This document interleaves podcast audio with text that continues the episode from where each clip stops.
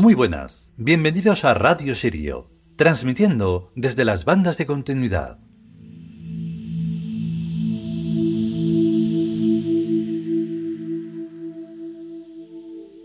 Reconozco que el tema de hoy es algo complicado.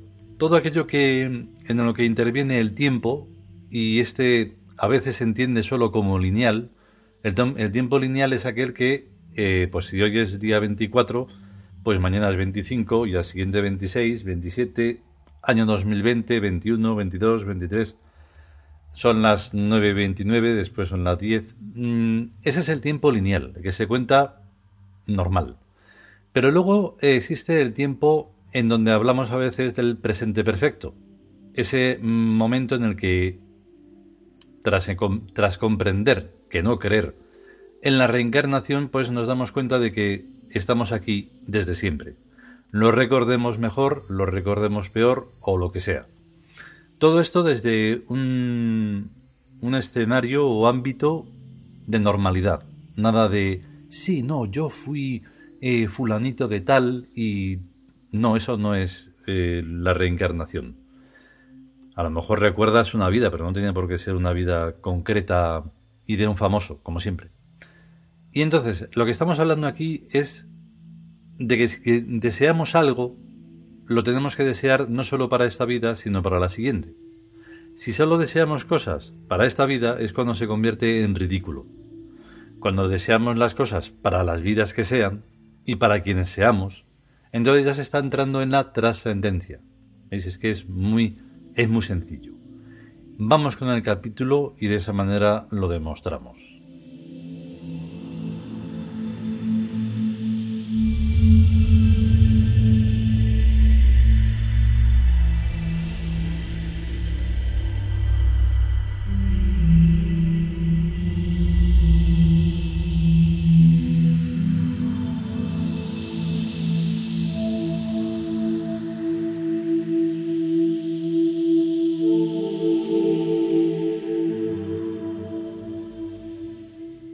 Liwin Tus.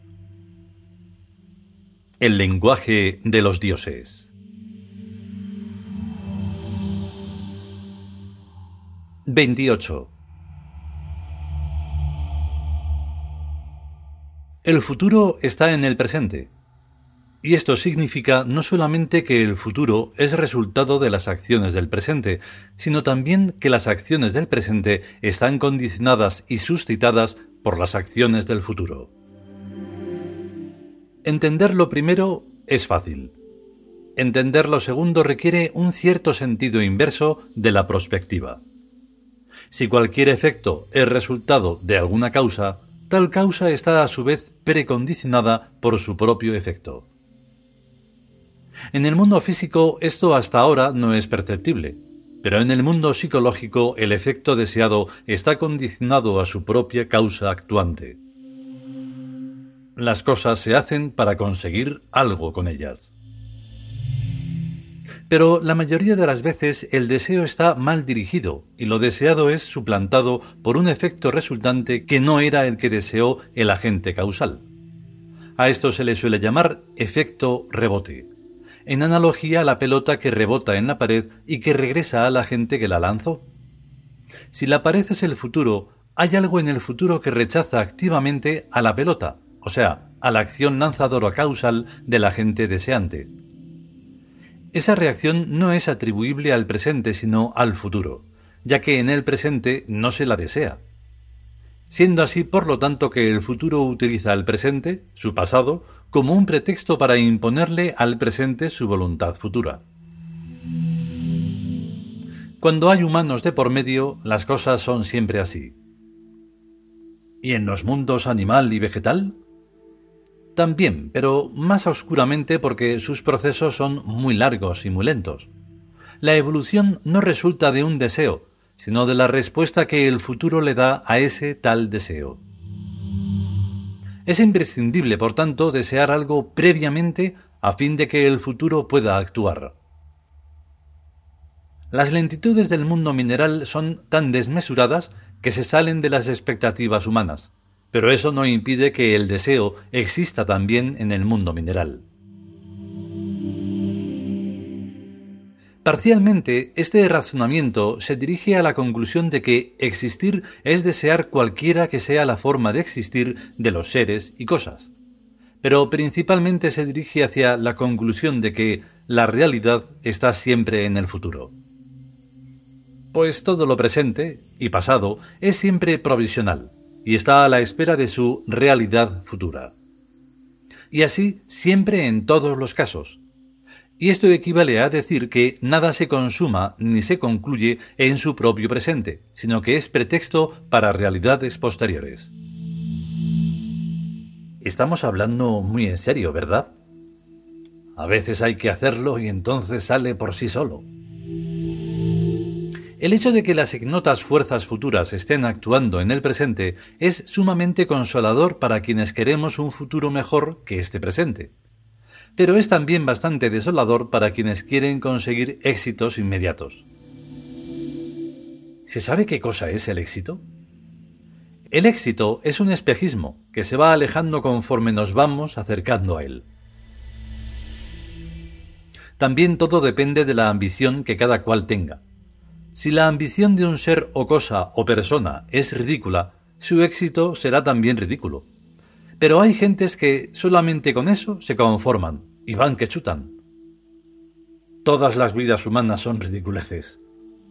Claro, porque no saben que reencarnan y no le dan ninguna continuidad al conjunto de sus sucesivas vidas. Solamente si uno ensambla sus infinitas vidas en una inmortalidad por tramos, puede uno inferir si va teniendo éxito o no va teniendo éxito. Lo realmente importante de que las fuerzas futuras estén actuando en el presente es que podemos asumirlas y hacerlas nuestras, reconociéndonos así habitantes del futuro que hemos venido a vivir y a cumplir misiones en estos ridículos pasados arcaicos y cavernícolas.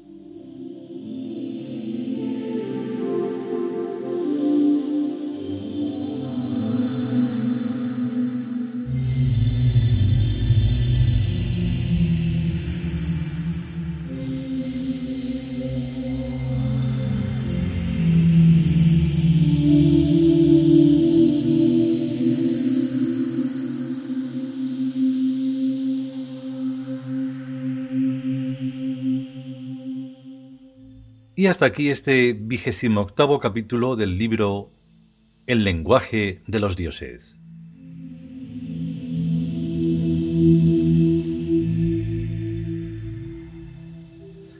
Con lo sugestivo que es un tema inteligente.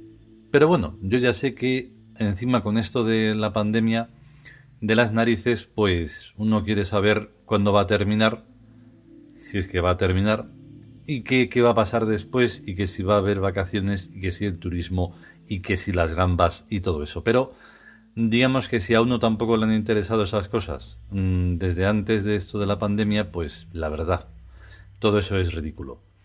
Y entre ridiculeces, dramas y risas, pues uno no tiene nada que hacer. Y entonces se refugia en todo esto de los dioses, que a cualquiera le puede, a cualquiera le puede parecer pues muy extraño o muy friki o muy lo que sea. Y nos importa, como solemos decir, un carajo. Porque lo que importa de verdad de la buena, más allá de opiniones, es la trascendencia, es la inteligencia, es mm, saberse inmortal. Todo eso. Y todo eso pertenece al lenguaje de los dioses. Es muy sencillo. Si podemos, y sobre todo si queremos, volveremos con un nuevo capítulo.